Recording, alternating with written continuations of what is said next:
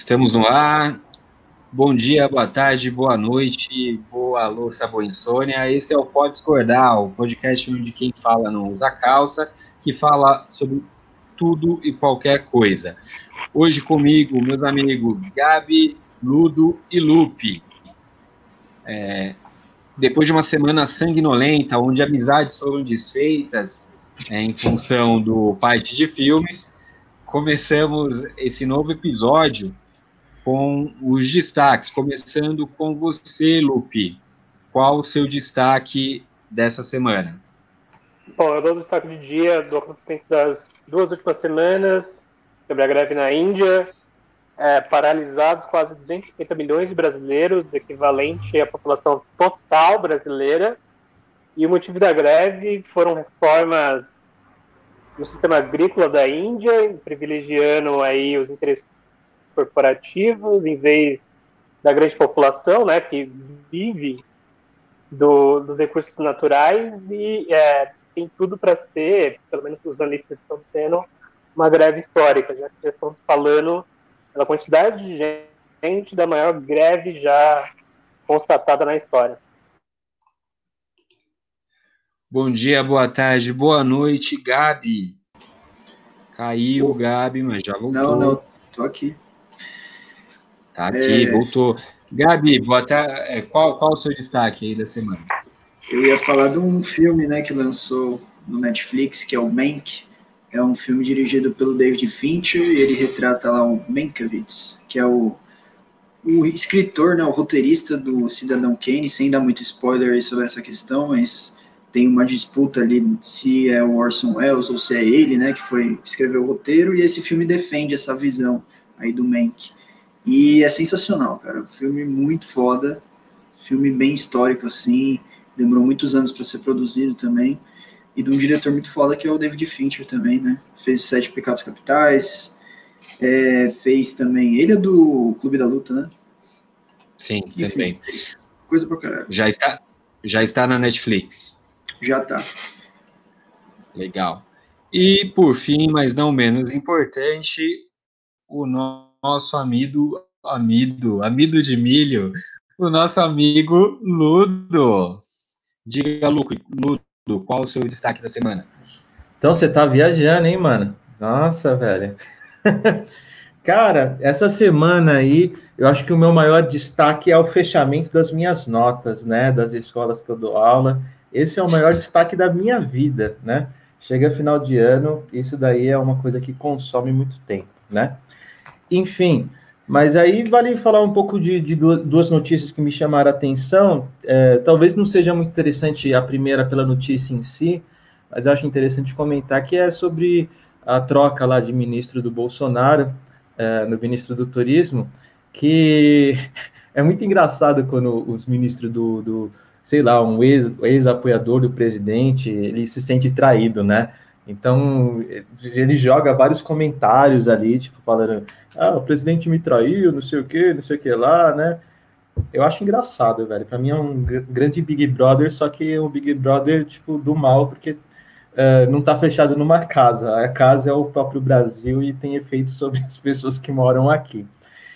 E tem isso, né? É outra coisa, é sobre o monopólio do Facebook, que de fato o Facebook ele tem um monopólio gigantesco nas redes, ele acumula dados de várias pessoas, uh, ele faz isso, às vezes eu, quando, quando eu comecei a, a, a, acessar a internet, eu ficava me perguntando, pô, como que consegue os dados, né, como o WhatsApp, né, não cobra, por que, que o Facebook não cobra, etc. Demorou um pouco para entender a ingenuidade da minha parte, mas que o Facebook conseguiu se tornar uma ferramenta muito rentável na medida que conseguiu uh, modular uh, comportamentos, entender comportamentos, cara. É a, é a maior ferramenta antropológica do mundo moderno para entender e também para uh, modular o comportamento humano.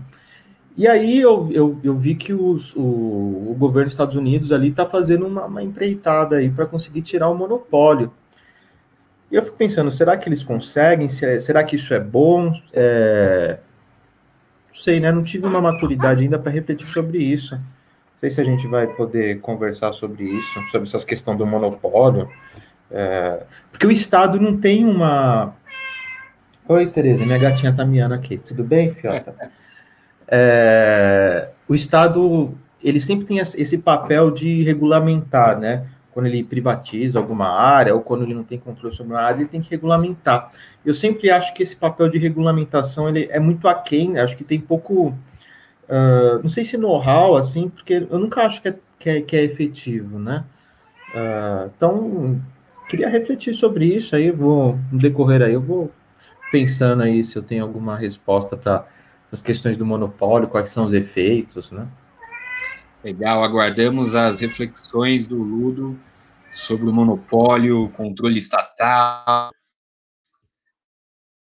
É, é, a vida moderna em si. Eu queria destacar é, algo importante que aconteceu, principalmente para a gente aqui de 2020, né? Você que nos escuta do futuro, talvez não saiba que nesta semana em que estamos gravando foi aplicada a, a primeira vacina contra o coronavírus lá na Inglaterra, a, a vacina da Pfizer, né, aquela que tem que ficar meses, é, tem uma grande discussão, né, da dificuldade de países mais pobres conseguirem lidar com essa vacina.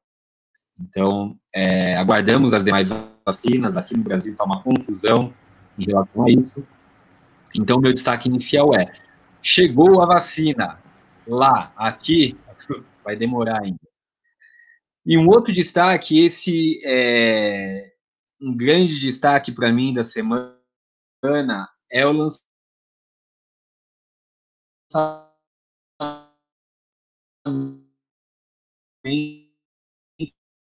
também na o Amarelo, é tudo para ontem. É um documento é, em cima, tem como base né, a apresentação que o Emicida fez é, no Teatro Municipal no ano passado. É, eu estive nessa apresentação do, do Municipal, era, era, uma espécie de show de lançamento do álbum do, do Amarelo, e a, a, partir disso ele cria uma narrativa para mostrar a importância é, do povo negro na construção é, de São Paulo, do Brasil, mostra as lutas do, do povo negro e, e, ele tem uma frase, ele abre com uma frase que, que é, eu acho que é, é bem sintética do que ele quer, que ele fala, ah, tem um ditado em Urubá, se não me engano, que Exu é, matou um, um, matou um passarinho ontem com uma pedra que jogou hoje. Que vem muito, quem acompanhou os outros episódios que a gente falou de, de racismo, e tudo mais, é sintomático de como o homicida tem construiu uma consciência muito grande de que o caminho que ele percorre não é um caminho só dele, é um caminho dos que virão depois, é um caminho dos, dos que vieram antes.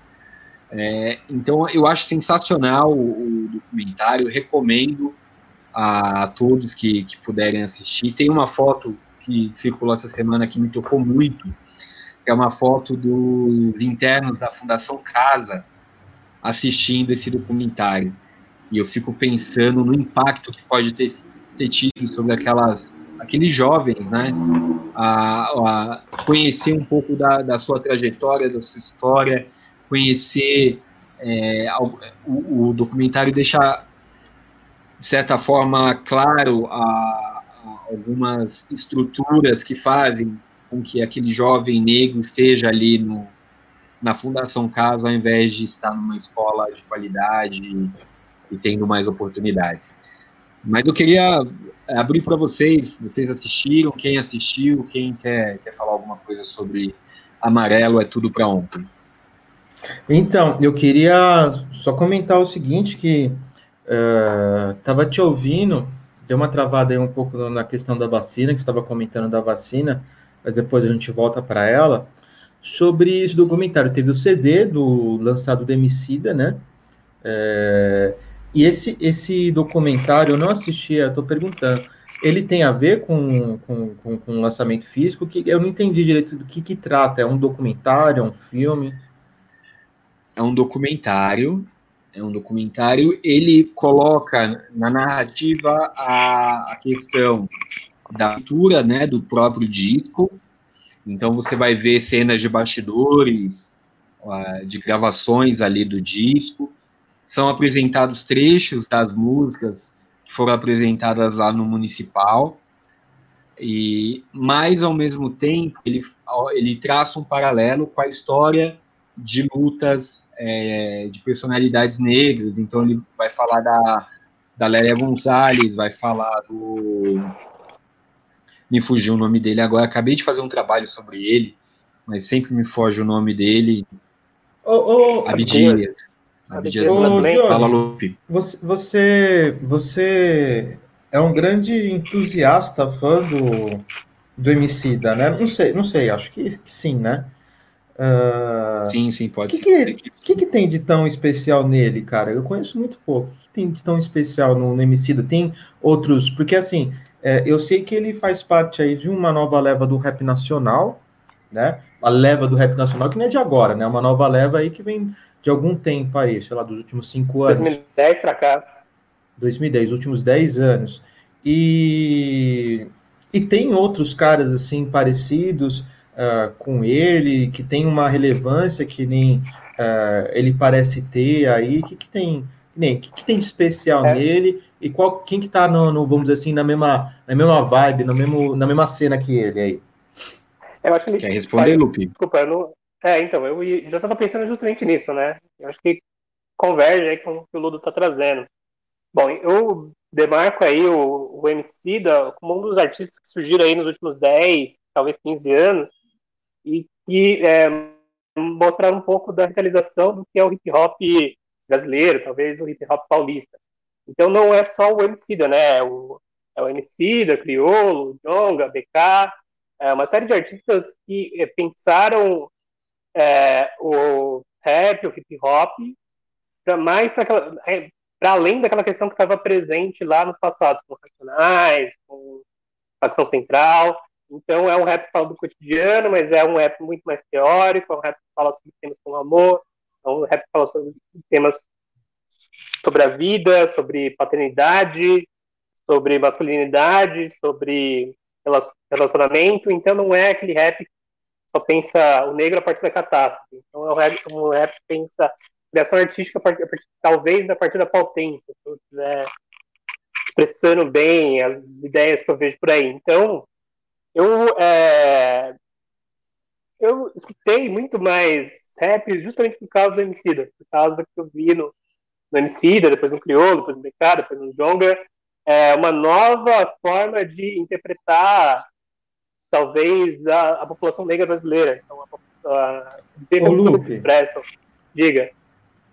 Então, você acha que o, o, fato. Porque, de fato, mano, o rap é um tipo de som que está muito em contato com a realidade. Ele é um cronista, né?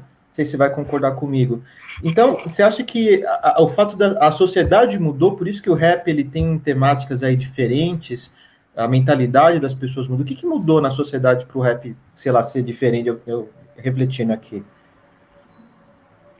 Eu acho que é, convergiu o interesse da indústria de renovar a linguagem com que uma série de artistas já estavam criando. Então é engraçado porque a maioria desses caras, o Jonga, Criolo, o BK, eles vieram não só da cultura de rap de, de, grandes indústrias, como, sei lá, a gente pode caracterizar aqui o funk e ostentação, mas esses caras vieram do, das batalhas de rua. O Emicida era é, esse, esse, uns caras que estavam trocando rima com, com outras pessoas. E aí surgiu uma cultura de criar rap a partir de coisas que, ah, sei lá, você tá zoando alguém, você tá falando sobre coisas que, acabou de acontecer com você. Então, é, a partir daí surge uma espécie de inovação. Esses caras, eles não negam que existiu existiu Tropical, existiu Eduardo. Então, esses grandes nomes são reverenciados, mas esses caras querem fazer outra coisa. Eles querem fazer o rolê deles, sabe? Tipo, é, eles não querem que é, a gente passe, sei lá, 20 anos ficando negro dama. E, e, e deixa, deixa eu perguntar outra coisa. E tipo assim, é, eu, eu, eu toco numa banda, né? Desde os meus 14 anos, faço parte de uma cena independente E aí eu vejo, por exemplo, na música, uma, vamos dizer assim, popularização do tocar. Em que sentido? É, eu acho que assim, quem, quem tinha banda tinha um, um, um, poder aquisitivo ali, porque tem que comprar instrumento, tem que ensaiar, tem que fazer show, etc. Né? E aí, com o tempo, começou a ficar mais barato as coisas, né? De, de... E também ficou mais, não só barato os instrumentos, como ficou mais barato fazer música pelo computador. Você tem programas, etc. Né? Aí eu fico pensando, antes a coisa era bem limitada, são, eram poucas pessoas que faziam. Então você tem um rap lá dos anos 90, você, você tem bastante pessoa, mas tem um, tem um limite. Você acha que hoje tem mais pessoas fazendo é, rap de qualidade? É, só mais... voltando lá no. Respondendo e voltando, pegando esse, esse gancho, é, tem uma entrevista recente do, do Mano Brown que ele tá falando com, com o Drauzio Varela, foi, foi no início da, da, pandemia. E, e, e, o Brau falou uma coisa que eu acho que tem muito a ver com isso, cara. O Brau falou, é, Brau, como você acha hoje, né? É, foi muito difícil para você na sua época começar, tal. Ele fala, pô, lógico que foi, teve uma dificuldade, mas difícil deve ser hoje, com Emicida, com Jonga, com Criolo.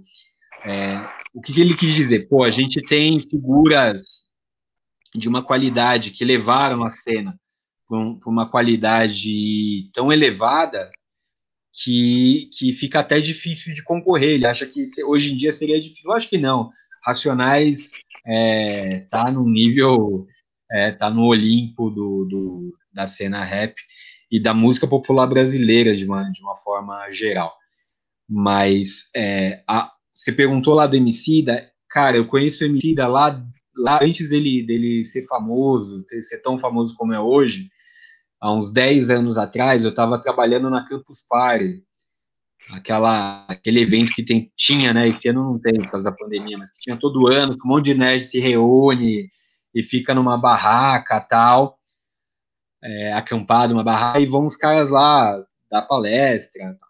E eu lembro que o MC da foi, foi o MC da, a trupe dele tá humilde, magrelo pra caramba, é, vendendo CD que ele mesmo prensava em casa por dois, três reais. Eu lembro que eu comprei um fardinho dele, um quatro, cinco CDs no, no dia. Eu tava, eu tava dirigindo lá, tinha uns canais né, de transmissão pela internet, e eu tava filmando e dirigindo um dos canais.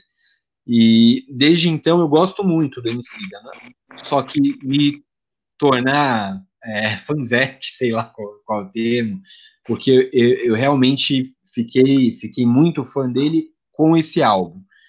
Porque os álbuns anteriores eu sempre tinha. Eu gostava muito disso que o Lupo falou, de, de ter uma relação mais completa com a vida, sabe? Lógico, tem a violência, tem as dificuldades do dia a dia, tem tudo, mas a, a vida, é, ela não é só isso, ela é mais completa, ela tem as relações amorosas e tudo mais. E o MC, eu acho que sempre trabalhou muito bem nisso. Nesse álbum, especificamente, no Amarelo, eu acho que ele atinge um nível superior. Tanto na construção do, do, do álbum, é, como música a música, ele, ele conseguir ele conseguir chegar musicalmente em outro, em outro lugar que, que antes ele talvez não chegasse. Falar apesar de, de não conhecer o Emicida muito, assim, eu, eu, vi umas entrevistas dele, inclusive do lançamento do Amarelo, né? É, e aí nessa entrevista, ele fala que ele foi muito criticado, é, esse lançamento do Amarelo. Tem uma crítica que o pessoal fala que ele meio que, não com essas palavras, mas traiu o movimento, porque tá diferente o álbum, porque tem muita referência. E ele fala, ele fala abertamente, até achei da hora o jeito que ele fala, Mano, é, eu faço o que eu, assim, eu faço o que eu gosto e a gente tem que olhar para frente, cara. Se acho que isso daqui é o que eu tenho que fazer, eu vou fazer. Então, tipo assim, musicalmente falando, pela entrevista, o álbum lá amarelo ele é muito mais rico e ele sai um pouco. Aí você que conhece a sua música sabe é, de fato qual é a diferença, né? Ele, aí ele diz que sai do que ele fazia antes, né? E e tem essa diferença aí, esse é um ponto. O outro ponto é que ele é independente total, cara. Quando eu vi esse, essa entrevista, eu achei isso muito legal, que ele teve oportunidade de assinar contratos, mas ele conseguiu, é, vamos dizer assim, continuar independente para fazer as coisas, vamos dizer assim, ter uma liberdade até de produção maior. E isso é, é algo que é possível hoje. Acho que há 10, 15 anos isso era um pouquinho mais complicado. Cada vez que as gravadoras foram se enfraquecendo, quando começou a ter mais possibilidades de financiamento uh, através das plataformas digitais, tudo bem, isso acaba dividindo, etc., mas é uma possibilidade que tem de você se manter independente, cara. E ele conseguiu isso. Então, é, até comentar essa, essa questão aí do, do independente e essa questão da diferença do passado e desse novo álbum, se ele é um, uma, vamos dizer assim, uma divisor de águas, de fato, aí no, musicalmente do, do Emicida. E vou Posso parar de perguntar. Coisa? Gabi, você... É, não, o Lupe ia falar. Quer falar, Lupe? Depois é, eu então, eu, eu, só ia complementar o raciocínio, porque eu ia responder o Ludo na questão dessa gravadora, se popularizou depois de é, esses artistas estarem muito mais disponíveis.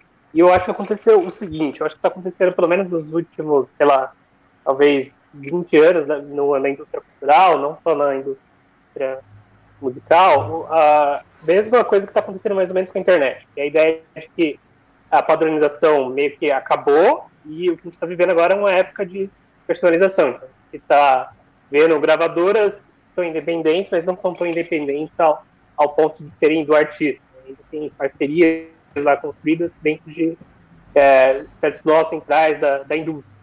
E o, o que eu acho engraçado é o seguinte, é que é, ao mesmo tempo que a gente está falando que os artistas estão muito mais disponíveis, pela, é, por justamente ter muita coisa disponível o tempo inteiro, esses artistas meio que se escondem. Porque as pessoas automaticamente, elas meio que procuram as, as coisas que elas vão discutir, os nichos, e hoje parece que tem mais espaço para isso. Então eu não sei vocês, mas 10, 15 anos atrás era muito difícil alguém falar de um rapper gay. E hoje a gente tem essa, essa figura, a gente tem um, um artista rapper gay que canta música sobre isso. Então, ao mesmo, é, mesmo sentido de que isso talvez seja maravilhoso, é ótimo que tenha espaço para que isso aconteça, é também é, a captura das mesmas indústrias de disponibilizar isso tentar fazer o povo entender que você pode encontrar expressão em um artista, que esse artista vai vender, ser acessível para você diante daquelas plataformas. As plataformas estão aí não só para é, delimitar, mas não só para disponibilizar, mas elas estão aí para delimitar o perfil, delimitar o certo de nicho e que isso faz sentido por mercadológico hoje. É por isso que o, o, o para fazer esse marco do amarelo, ele foi lá no, no Teatro Municipal, que é a marca do elitismo. Ele também tem uma marca de um certo elitismo musical, não vou responder, acho que está pegou aí na, na veia, Ludo, porque o MC estudou. Ele é muito inteligente no marketing, né, cara? Isso é um mérito dele foda é, também, né, mano? Mas ele, ele estudou para fazer esse álbum. Ele foi lá no Belchior, ele foi lá em Raízes da música brasileira, ele foi para municipal de forma, de forma pensada para dizer, ó, é a, a senzala chegando na, na, Casa Grande. Então é o pretos, pós, favelados, pegando um teatro musical. Ele foi à África, né? É, então. Foi então, à é, África é, esse, também. Esse discurso é interessante, porque eles estão dizendo, ó, o que é, o nicho está no, no standard e o standard vai tentar capturar o nicho, mas a gente vai estar tá aqui para ser é, fazer um discurso de nicho para gente. Então ele está tentando se posicionar e posicionar as pautas dele de forma inteligente, forma para fazer com que o mainstream esteja aberto a, a essas novas, esses novos discursos. Gabi? Então, acho, acho que o símbolo né, do teatro municipal que é o que sintetiza isso, né? Não sei como aparece no documentário, mas eu vi umas entrevistas dele falando também, mas que era isso, né? Ele falava, por que, que a galera passa aqui, né? Ver esse antro, né? De lugar de apresentação, antro da arte, né? Um lugar, enfim, famosíssimo e tal. E ninguém nunca usa essa porra, ninguém nunca vê, sei lá, quem que toca nisso, não sei quem toca, entendeu? E aí, se apropriar disso é uma questão de se apropriar desse espaço público, é uma questão de, enfim, trazer também o que o Lupe falou, né? trazer uma virada. E tem essa questão da virada dele do rap, aí tem várias questões, né, mano? Eu acho que essas críticas aí que você levantou, é, Ludo, que os caras trouxeram, ah, mano, ele traiu o movimento, essa porra aí que falam do, do Emicida, cara, isso é o argumento que ele tá colocando no álbum dele, né? Ele fala isso durante o álbum dele. Por que, que o rapper né, tem que falar, enfim, só do, do tom da violência e tal? Ele tá fazendo uma releitura do próprio rap, né? É meio que dentro disso, assim. E a gente teve isso, tipo, no, vai, nos Estados Unidos, a gente teve uma pegada de uma mudança no rap também, do hip hop, né? É, um pouco também para um, um, sentimentalismo, vamos dizer assim, vai em outros temas, vamos colocar dessa maneira.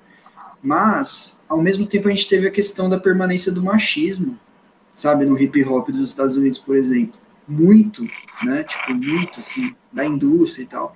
E, para mim, assim, acho que essa questão do, da indústria com o público e tal, ele está indo num caminho de quebrar a indústria, né? Tra trazendo todo esse laço independente que ele foi criando ao longo do, dos contatos dele, das gravações que ele fez com grandes artistas também durante essa carreira curta, né? Dele, se a gente for ver, pequena, né? Por enquanto. E ele conseguiu trazer essa independência, esses laços num bagulho muito foda. O amarelo é, é do caralho mesmo. Eu tava ouvindo hoje de manhã, assim, tava contando aqui pro pessoal antes de começar a gravar. É um negócio impactante, assim, você ouve, você se emociona e ele traz tanto elemento ali que dá pra você discutir. Ele não deixou de lado, né, o rap nacional, desse jeito que a gente conhece dos clássicos. É, né, eu, eu não vi nenhuma Enfim. crítica dessa que vocês falaram de, ah, traiu o movimento, não sei o quê porque quem fez essa crítica, eu acho que é uma pessoa extremamente diferente. O Emicida trata do, desses temas mais, mais gerais e mais abertos desde o início, talvez com, com menos recursos musicais, né? Mas desde o início ele fala de relação amorosa, fala de outras questões do cotidiano. Fala, é claro, da violência, da, da vida urbana, que são temas comuns aos outros rappers, né? Mas, é, inclusive, no, no álbum tem uma parte que eu acho que ele até reflete sobre isso, que ele tá falando com a filha dele no estúdio, tá ensinando lá a tocar uns instrumentos, aí ele brinca, ó, para trabalhar nesse emprego de rapper tem que ser mal, tem que ser mal. Que é meio que isso, essa imagem que forma, né, de repente dele. Exatamente, porque, pô, será que o, o Brau passa por isso? lógico, todo mundo passa pelas mesmas são, são seres humanos. A mesma coisa de eu virar pro Ludo e falar, nossa, Ludo, você é muito fofinho, cara, você é um punk, tem que ser do mal, tem que, tem que quebrar, tem que viver no porão, sei lá, sabe? Algumas expectativas que não fazem é sentido. Daí você vê aqui o Ludo, ó, com, com uma, um quadro de natureza morta atrás. Fala, Lupe, desculpa. É, eu só ia jogar pro Ludo, punk que é punk, completa a frase. Não Tem vou responder, não. Natureza morta. não vou responder.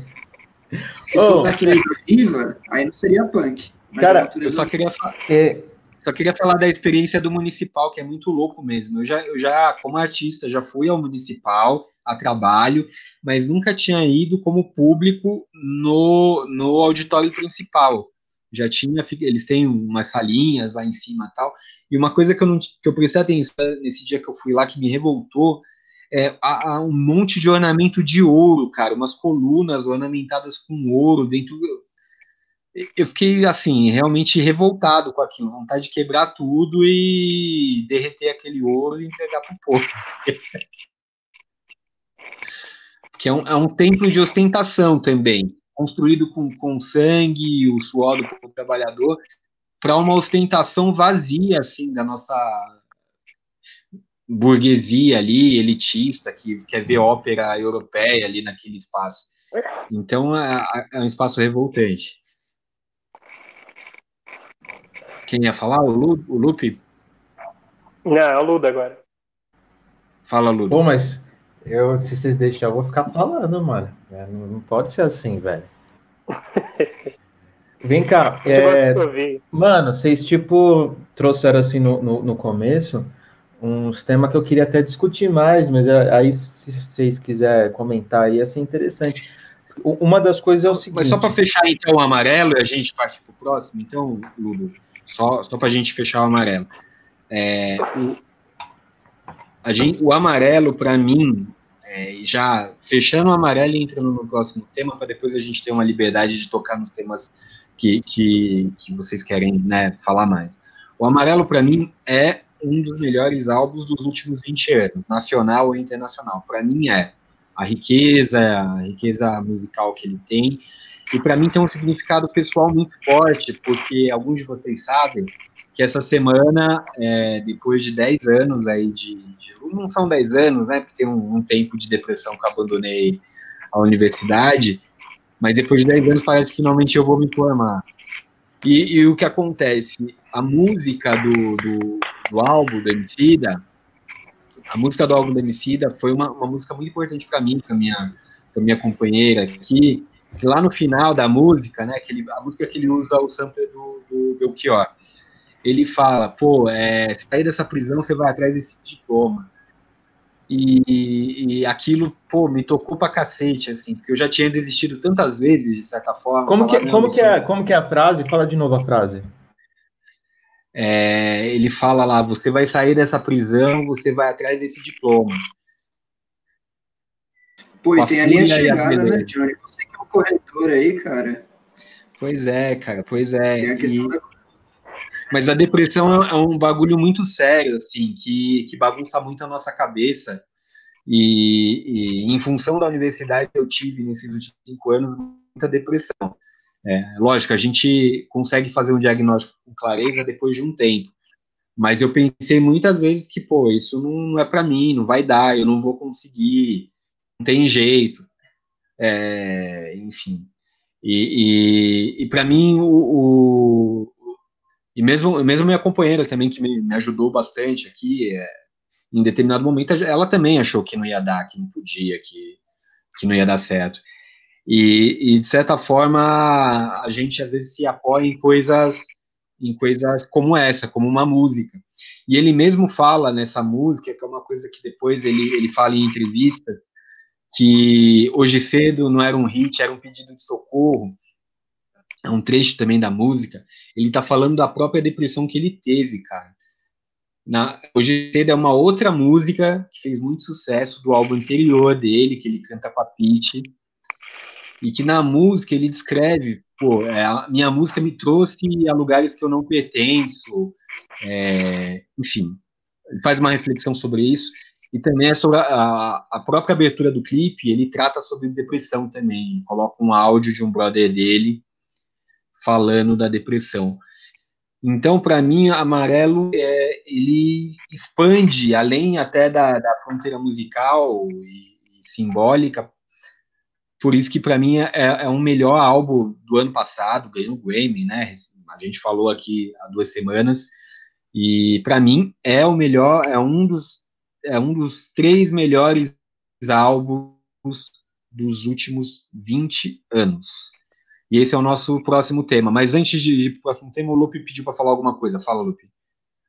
Bom, eu, eu só estava aqui pensando no seu discurso motivador aí e pensando, pô, eu tô graduado com mestrado e não vejo essa tanta clarividência depois de, dos diplomas.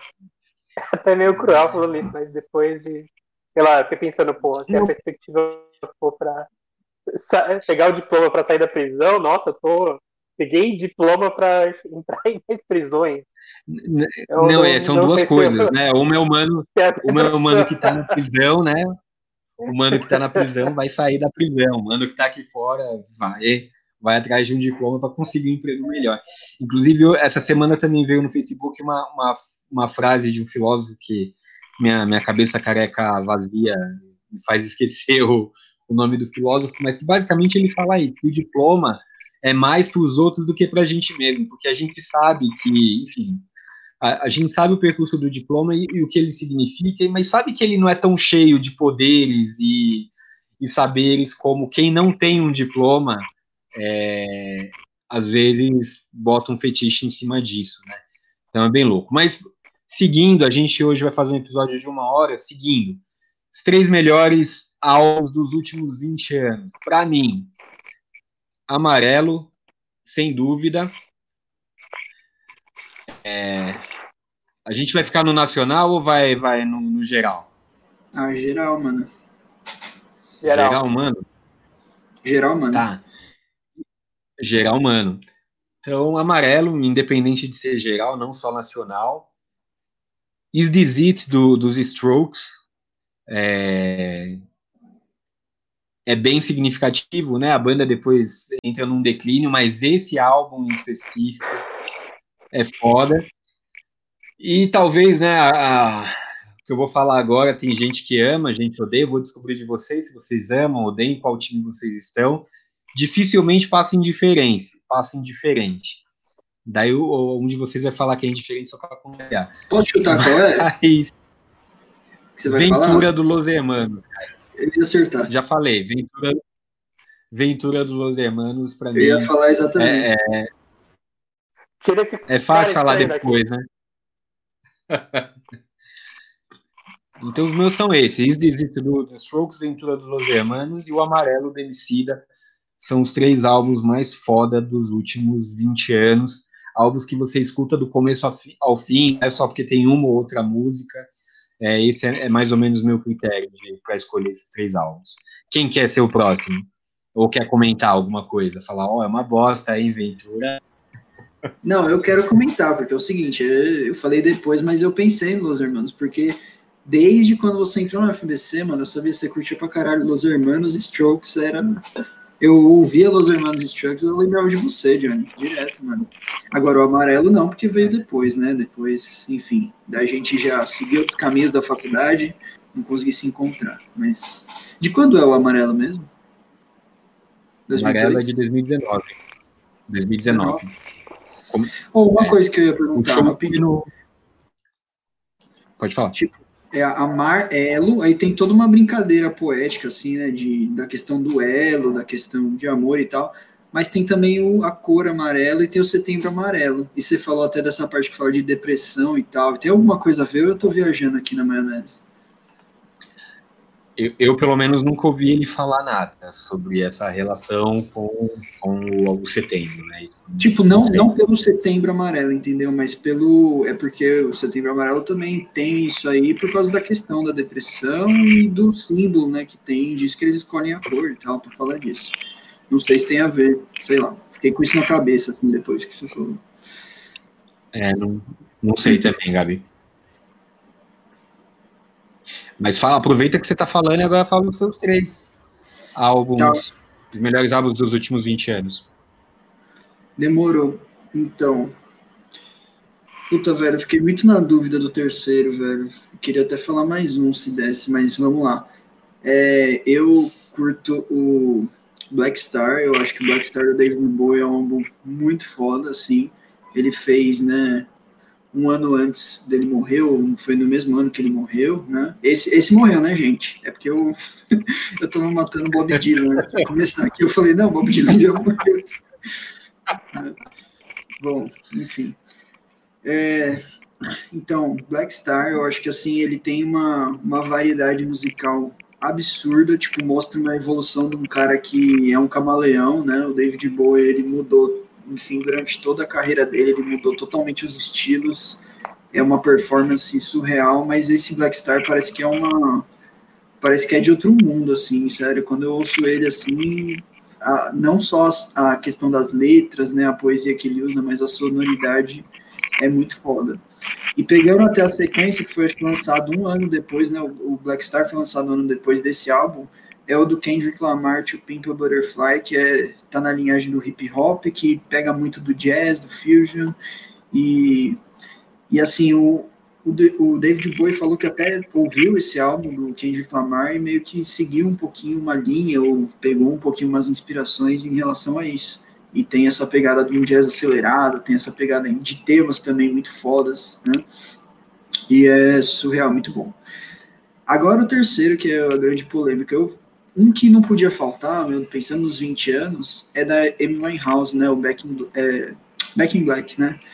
Eu acho que esse álbum é do caralho, velho. E eu foi agora, inclusive, pensando aqui agora que eu lembrei dele. Falei, nossa, tipo, tinha que ter. Mas eu queria colocar um nacional aí também, por isso que eu tô nessa dúvida. Já vou, já falei, né? Então vou falar os dois. Nacional é um que eu curto muito, que é o Caravanas, né, do Chico Buarque também, que foi lançado recentemente. Recentemente já faz uns cinco anos, né? E que também, né, é outro cara que mudou muita coisa durante a carreira dele e tal, e o Caravanas é, é outra linha do Chico Buarque, assim, dá para você perceber, né, um outro estilo dele, mas mesmo assim não deixa de ter aquela profundidade do Chico Buarque, não deixa de ter aquele jogo de linguagem muito bom que ele usa e tal. É, o Johnny já não curtiu, não. Prefere Los Hermanos, né, Johnny? não, aqui eu acho que o Chico Buarque hum, mesmo esse álbum faz tempo que ele não consegue é, criar né, uma, aquela fusão de música e letras, enfim, que sejam significativas. Eu, é, é uma opinião de público, assim, não é nada técnico, entendido. Só um, é gosto, né? Não me toca mais o Chico Buarque. Quem quer falar agora? Lupe Ludo. Do Lilma. Quem vai? Ludo. Você que tem aí uma vibe musical, acho que seria bom você falar agora. É, é o único que é músico é... de verdade, né? Mano, eu queria até, até antes, é, antes falar, eu acho que a gente tinha mandado um bem assim nos temas, mas é, acabou não desenvolvendo muito. Queria falar um pouco sobre o filme do, do Gabi, que eu não peguei direito. A greve também da, da Índia, cara, é uma coisa muito significativa, né? Sistema de castas, vários esquemas ali que dá para a gente desenvolver também. Falar, a questão da vacina também é um bagulho que me angustia muito, tem muito pano para manga para nós falar. No entanto, de todos esses temas políticos, né, a gente meio que resolveu falar sobre música e eu acho interessante que a música e a arte, assim como todo, como ela é menosprezada, né? Como é tido como um trabalho secundário, como uma forma de você, um hobby para sua vida. E, e, na verdade, o que deixa a nossa vida significativa é a arte. Porque se não fosse, por exemplo, a arte, a gente já está sofrendo pra caramba nessa pandemia, cara. Porque o que a, gente está consumindo arte, ela que está dando sentido para o dia a dia, ela que faz a gente reinterpretar várias coisas, né? Então, é, às vezes a gente tem um colega na, na escola, está no ensino médio ou na faculdade, etc., que, que quer viver de arte e geralmente a gente faz o quê? A gente ou menospreza, ou tipo, dá um choque de realidade, né? Fala assim, não, mano, você, você não consegue viver isso. De fato, a pessoa dificilmente vai conseguir viver daquilo, mas, no entanto, a gente menospreza no dia a dia uh, para as pessoas mais próximas que querem viver disso, o significado disso. Uh, eu acho que para a gente, às vezes, viabilizar que essas pessoas que estão próximas da gente possam viver de arte, que é uma coisa, talvez, uma das mais importantes aí da, da, da, da nossa vida, né? A gente também tem que, vamos dizer assim, consumir a arte deles, né? Consumir é, qualquer tipo de arte, né? uh, os livros de poesia que seu colega de repente faz, né? Dá uma força. Isso às vezes é pouca coisa que você tem que fazer e na verdade isso dá um, isso ajuda bastante, né? Uh, queria só fazer esse adendo aí sobre isso. Até antes você tinha falado, Johnny, da, da, da universidade, né? Como foi uma via crucis para terminar ela. Uh, isso, isso não é, não é, de, não é tipo à toa, né? Porque a universidade, bem dizer, não é para todo mundo, velho. Uh, tem gente que tem que para ir para a USP, que mora aqui no meu bairro, hoje demora mais ou menos umas duas horas para ir para lá, né? Daqui de casa. Antigamente demorava três horas para você chegar para aquele lugar. Então imagina, a pessoa aqui da periferia de São Paulo passou lá naquela na, na, na universidade, só para ir, só o caminho de ir todo dia, durante cinco anos, quatro anos, já fala: não vai, mano. Não vai. Você chega lá, tem um monte de gente diferente de ti, tá ligado? Que não precisa trabalhar, não precisa fazer uma dupla jornada. Então, é, é, o fato de você ter terminado a faculdade, cara, de ter um diploma, tal diploma pode ser só um pedaço de papel, mas na verdade é, é, essa trajetória aí, ela é muito significativa. Esse é o diploma, né? É toda a experiência. Tem uma coisa no quando eu entrei na, na filosofia, a gente foi na feira do livro da USP eu e os colegas, e aí me presentearam com um livro chamado é, O que é a Filosofia? Não sei se é esse o nome. O que é a Filosofia, do Guattari e do Deleuze. E aí o começo do livro, ele já começa assim falando, ó, essa pergunta que é a filosofia, eu só consegui responder agora porque desde que eu estudo filosofia, né, ele não fala desse jeito, né? É, desde que eu comecei a estudar filosofia, eu fico patinando, mas agora que eu passei por todo o percurso, eu sei dizer o que que é. Então, tem respostas que você só tem tadiamente. A pessoa pode pegar para você e te responder na hora, ó, significa tal coisa, ter um diploma significa tal coisa.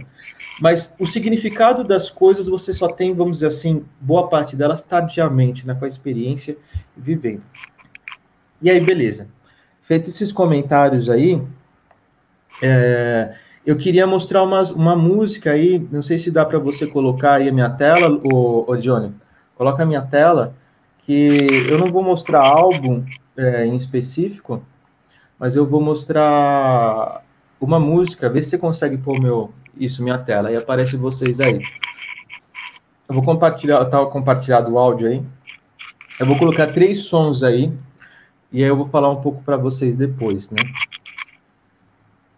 Eu vou colocar só o comecinho, tá?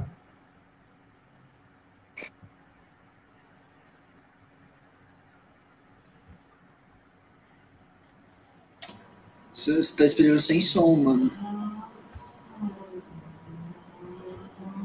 Tá aparecendo o som aí para vocês? Não, para mim não.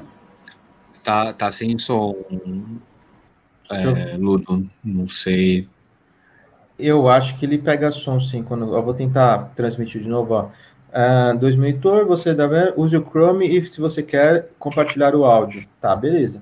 Eu vou compartilhar o áudio aqui, ó. Deixa eu ver tela inteira, uh, nananana, permitir. Ele teoricamente tinha que aparecer aí. Deixa eu ver se eu consigo colocar assim, peraí.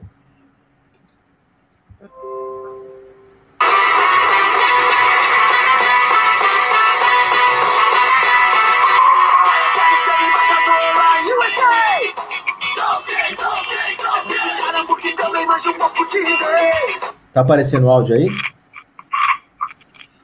Sim, sim, agora sim. Tá, tá, tá. Volta lá. Volta lá no começo.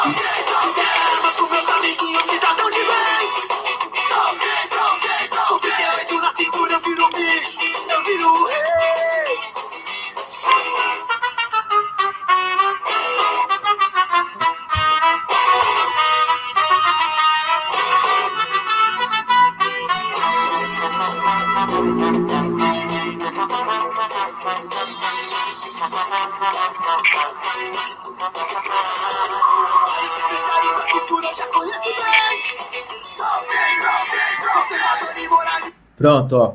Primeiro som aí é de uma banda do, de São Bernardo do Campo chamada No Caos, uma banda de ska, né? Eles lançaram essa música aí faz uns seis meses. Vou mostrar o próximo, o próximo som aí. É um som que a minha banda lançou este ano, também vou colocar o começo.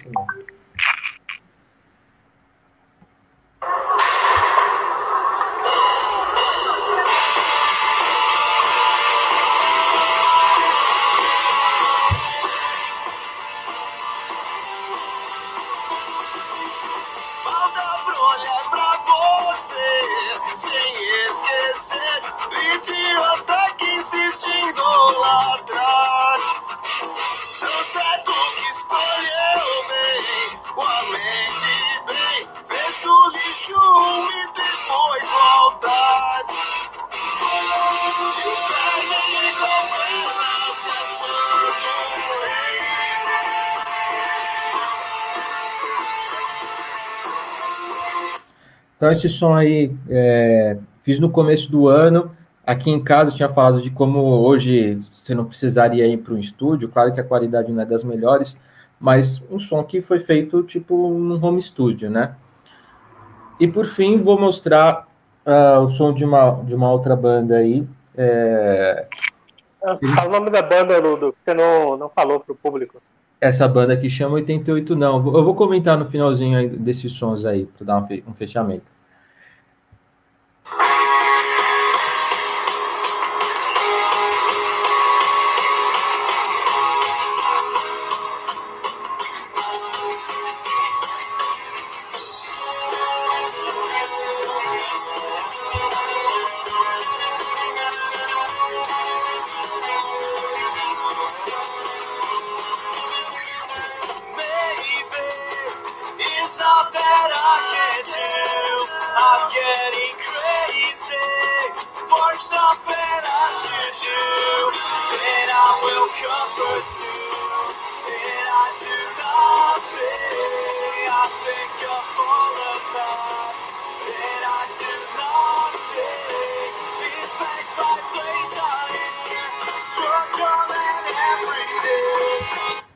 Então, é, tá aí os. Pode tirar aí a tela, o, o Johnny. Obrigado, viu? É, então tá aí a, os sons. Primeiro som de uma banda de ska, São Bernardo do Campo, no ABC Paulista. A segunda banda, banda que eu toco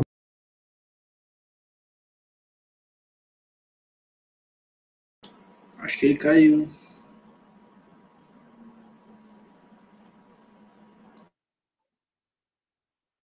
Vou tirando a tela, acho que eu tirei tudo. Lupe, enquanto isso, fala os seus três aí, o Ludo já tá voltando.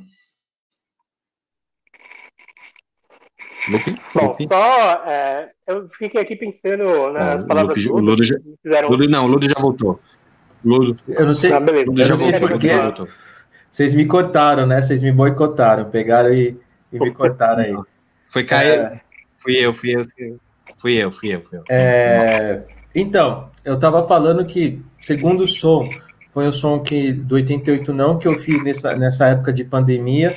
88 não, ele lançou um CD aí 2018, 2000, 2017, 2018, um CD de acho que 20 músicas, uh, que também conta uma trajetória. E sexta-feira agora a gente lançou um CD de raridade, que a gente pega vários sons lá do B, que foi gravado de show, que tem som acústico e etc. E assim, é, o último som é de uma outra banda que eu tenho, que chama Brain Stoker. Essa banda eu fiz com meu amigo de, de escola, o Bruno. É, desde 2003 a gente toca junto. E aí a gente, desde 2003, toca junto e a gente conseguiu lançar um som nosso bem gravado, num estúdio bom, porque a gente ganhou um concurso, senão a gente não ia ter gravado. E a gente teve, um, vamos dizer assim, o um nosso sonho realizado de conseguir é, gravar, que foi esse último som aí que a gente gravou nessa última década.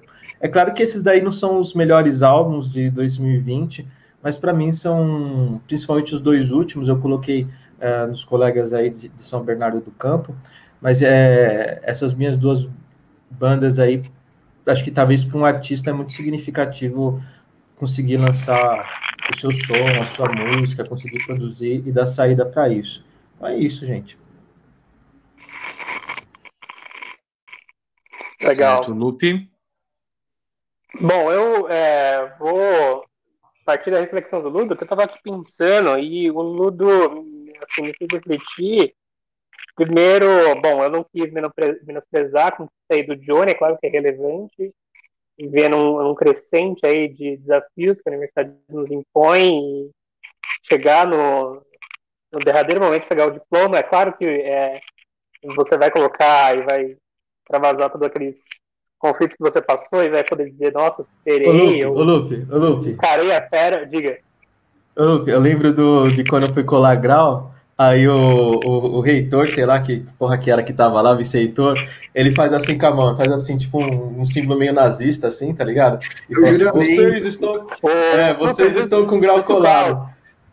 É, ele, ele faz assim, vocês agora são bacharéis, né? Tipo, como se soltasse um poder e você se tornasse lá um bacharel. Nada muda, né? Nada muda. Era só esse comentário. Obrigado por ter ouvido. É, então, mas eu tava refletindo no fato de que talvez eu tenha sido injusto aí com o Johnny, porque eu acho que talvez eu tenha menosprezado aí a conquista dele. E claro que é relevante.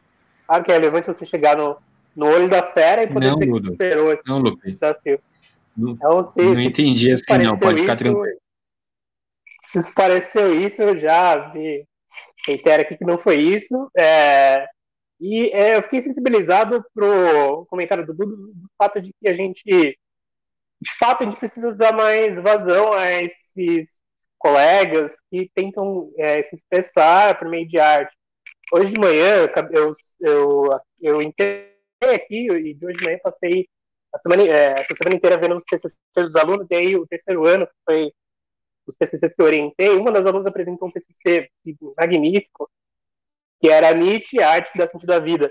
E aí era o percurso dela de leitura com Nietzsche, e descrever a vontade de potência, a vontade de, de, criação do Nietzsche como algo que ela enxergou como, como algo que, que fez ela reparar que era importante para ela criar o sentido para a vida dela. Então, como se a arte fosse uma maneira da gente encarar nós mesmos e poder expressar algo de nós no mundo, de como isso é importante para você ter algo que seja seu, que seja que você batalhou, que você conquistou ali, que não não foi te dado, que você só herdou e que algo foi obrigado a você a, a ter. Então eu acho que é, eu faço essa salva aí para realmente afirmar o que o Ludo falou, que é um negócio interessante, o fato que a gente escuta pouco os nossos colegas, dá pouca é, voz para a gente que está fazendo música no nosso lado, e que a gente perpassa aí, às vezes sem escutar, sem dar relevância que esses artistas aí merecem. Eu lembro que eu escutei essa música do Ludo e toquei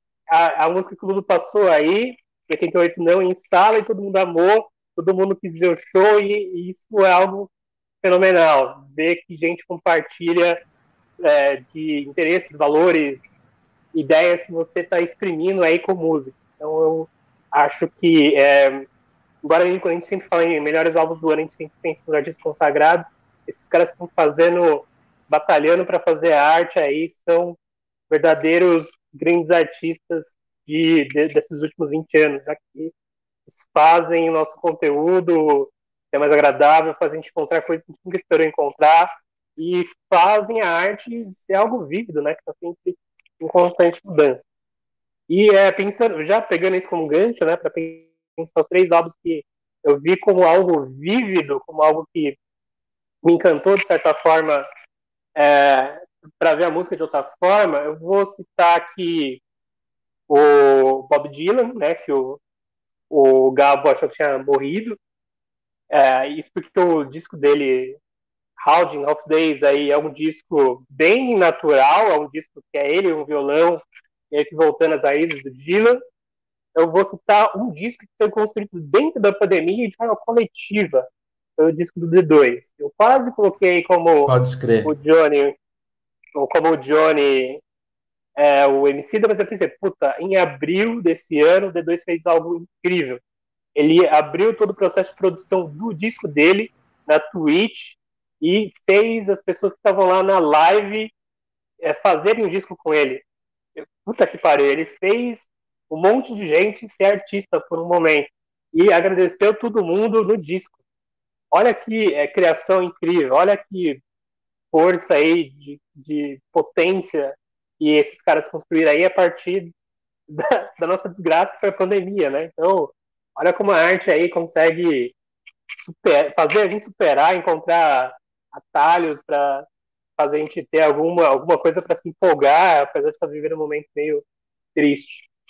E é, pensando nesses temas que a gente falou, eu acho que não tem como a gente não dar destaque pro disco do Kendrick Lamar, que não é só um revival de certos temas da black music, eu acho que é uma é, é um disco para ser celebrado porque ele é, ele é um disco divertido, ele conseguiu transformar uma série de sonoridades que estavam lá na, nos discos, estavam lá na, na antiguidade, conseguiu revitalizar coisas do passado, jeitos de fazer músicas populares, e eu acho que é, para mais que o álbum seja de fato um sucesso, eu acho que o jeito de fazer arte específica, esse jeito que tem, tenta nos reconectar de alguma forma seja mais vívida, que seja mais cotidiana, que seja mais ligada às coisas que a gente faz hoje em dia, acho que esse é o, esse é o verdadeiro mérito que deve ser celebrado nesses 20 anos, mais com uma obra específica, com um álbum específico.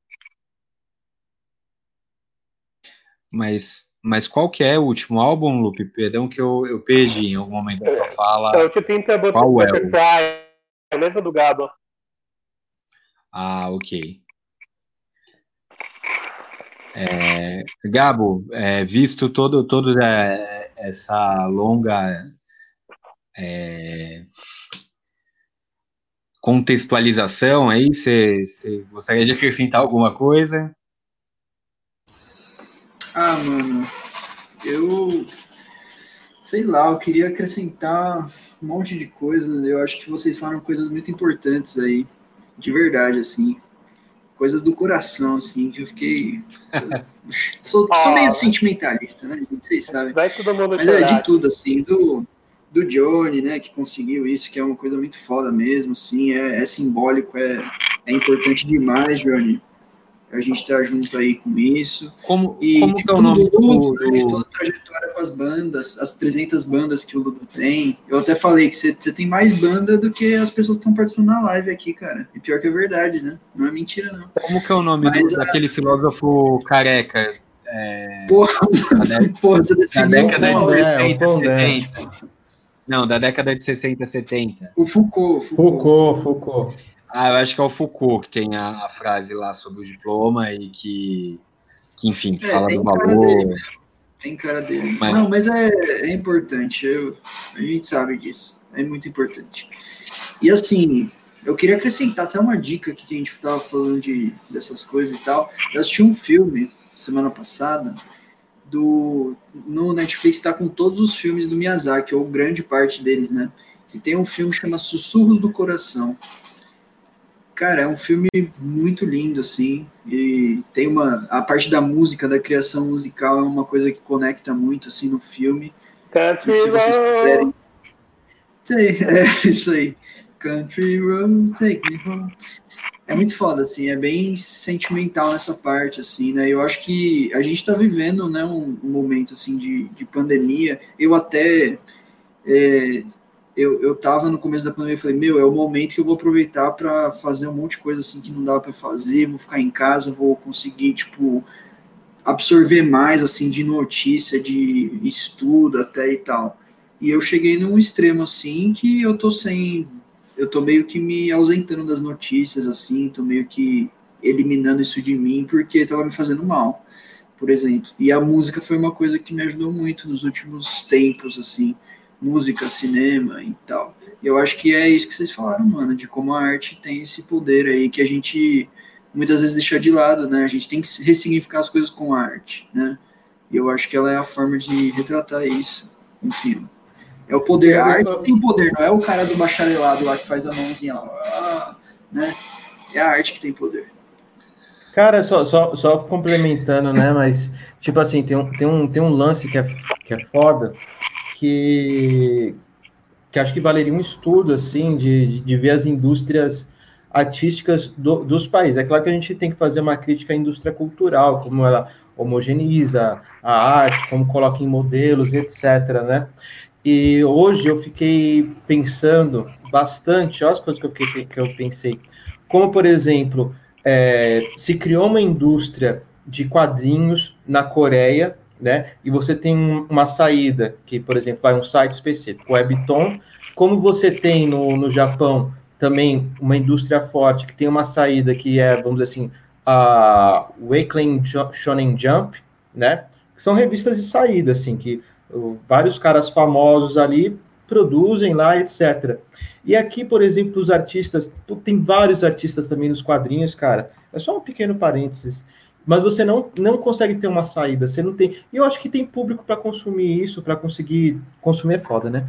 Mas para apreciar esse tipo de arte, etc. Tem muita coisa assim. O Brasil é um, é país fantástico para qualquer tipo de arte, cara, mas é, é, a saída é muito pouca, sabe? É, não tem saída, tem tipo é uma coisa represada, sabe? Celeiro de potência desperdiçado, né? Eu tava pensando aqui nas minhas tentativas de lançar um desenho, fazer quadrinho e nunca consegui. É, hoje, hoje você tem uma possibilidade maior que tem gente que é, tem editora que pega alguma coisa, que você consegue lançar também de maneira independente, mas a saída também não é muito certa, mas você tem essa possibilidade. É, no entanto, você é, não criou um, um, um público específico para isso e você tem como, porque a gente consome os bagulhos de fora, né? Uh, e aí, eu, para mim, o exemplo da Coreia, não sei se é o melhor exemplo, porque, por exemplo, a Coreia está lá em cima no ranking do, do PISA, né? Mas se você for ver o sistema de ensino da Coreia, é um sistema bem cruel, cara. É, ele, é, ele é privado, então, tipo assim, é basicamente eles conseguiram aquele ranking com cursinho, porque tem uma exigência muito grande, então o pessoal vai lá, com, é, faz cursinho extra, faz é, reforço. Então, o, o, lance deles não é por causa exatamente do sistema de ensino, mas por causa da demanda de ter pessoas formadas, salários bons, competição, então o pessoal é, acabou fazendo um mercado paralelo de ensino, etc. Então, por exemplo, estou falando que eles têm resultados bons de ensino, mas tem um custo muito alto ali é, cultural. Na questão é, é, cultural, na questão de arte, eles também estão tendo uns resultados assim absurdos, cara, né? De Coreia não ser, não ser falada há, há cinco anos atrás, há dez anos atrás, que cinco anos atrás tá bom. É, não ser falada nada dela sobre arte, eles fizeram um investimento, uma abertura gigantesca ali, e você tem. Você está se referindo ao K-pop? Não só o né? K-pop, mas também o, o, o, o mangá também. Eles estão produzindo muita animação. Oh, mas, é, é só vocês pensarem que o nosso filme do século foi um filme coreano aí, que é, é muito fortemente patrocinado por uma política cultural, uma política industrial que a Coreia adotou nos últimos 40 anos. Isso, e a gente vê isso refletido na arte. Então, assim, só essa reflexão que uh, é, você vê que também o, o, papel do Estado, né, ele é muito importante, cara, ele é, tipo, ele é super importante ali para, então, não é porque os artistas brasileiros são, são menores ou porque a cultura brasileira é menor, uh, mas é uma, uma questão aí relacionada a, a, a como a sociedade como um todo vê a cultura, porque um político que investe, por exemplo, sei lá, em, em circo, em teatro, em quadrinhos, em artes plásticas, em música, o que quer que seja, ele não é bem visto. Ele não vai conseguir capital político disso, né? Por quê? Porque a sociedade também vê isso como mal. Então, sei lá, eu acho que eu vou me estender muito. Eu acho que, Johnny, fala aí, vai. Cajim, fala aí, mano. Vamos finalizar, então, a gente prometeu pro Lupe não passar muito de uma hora. É, eu queria finalizar, é, quando vocês me, me lembraram que era o filósofo careca, eu consegui achar a frase aqui, o, o texto. Então, eu queria finalizar porque, para mim, sintetiza muito. Assim. Para mim é importante diploma, sem dúvida é, mas é mais importante para o RH da minha empresa do que para mim, sinceramente, porque o saber, é, as experiências que a gente passou, muitas vezes fora da sala de aula, e, e tudo mais, elas não necessariamente estão ali naquele diploma. É, eu lembro, Lupe, você falou no outro episódio do daquele, daquele momento que você tinha sido abordado pela polícia tal, que você chegou depois na disciplina que a gente estava fazendo junto, se eu não me engano era com a Andrea Paula, lembra? Que era ali na parte, é, fez, uma, fez uma, uma, uma, espécie de círculo ali na parte externa, lá da universidade. Não, no, não foi com a André Paula, foi com a Silvia, Silva Passarelli. Foi com a Passarelli, tá. E, mas, enfim, é, a frase é o seguinte, e, e para mim faz muito sentido como eu vejo. Diploma serve apenas para constituir uma espécie de valor mercantil do saber. Vixe, Permite travou, também travou aqui, travou aqui, velho. Fala de novo. Vamos lá. Diploma é o diploma serve apenas para constituir uma espécie de valor mercantil do saber. Isso permite também que os não possuidores de diplomas acreditem não ter direito de saber ou não serem capazes de saber. Todas as pessoas que adquirem o diploma sabem que ele nada lhes serve, não tem conteúdo, é vazio. Em contrapartida, os que não têm diploma dão-lhes um sentido pleno, acham que o diploma foi feito acho que o diploma foi feito precisamente para os que não têm. Então, é, eu vejo o diploma mais ou menos assim. Por isso, quando você falou, Lupe, lá, não tô, não tô desvalorizando, etc., eu não levei de maneira nenhuma dessa forma, porque eu já vejo o diploma como algo superestimado, de certa forma. É importante, mas é, é muitas vezes mais importante para o RH da empresa que você vai trabalhar, mais importante o concurso público que você vai prestar, de ter pós-doc, etc. Porque o papel em si não diz tudo aquilo que você é, passou, né, para conseguir aí o seu pós-doc, a sua graduação, a, o seu mestrado, seja lá o que for. É só um papel. Então, é, eu queria finalizar com isso antes que dê é, uma hora e dez. Finalizamos assim. Quem gostou, bate palma. Quem não gostou, dá um, um dislike aí. E segue, compartilha, chama os amiguinhos. Tchau, até qualquer Discorda. dia.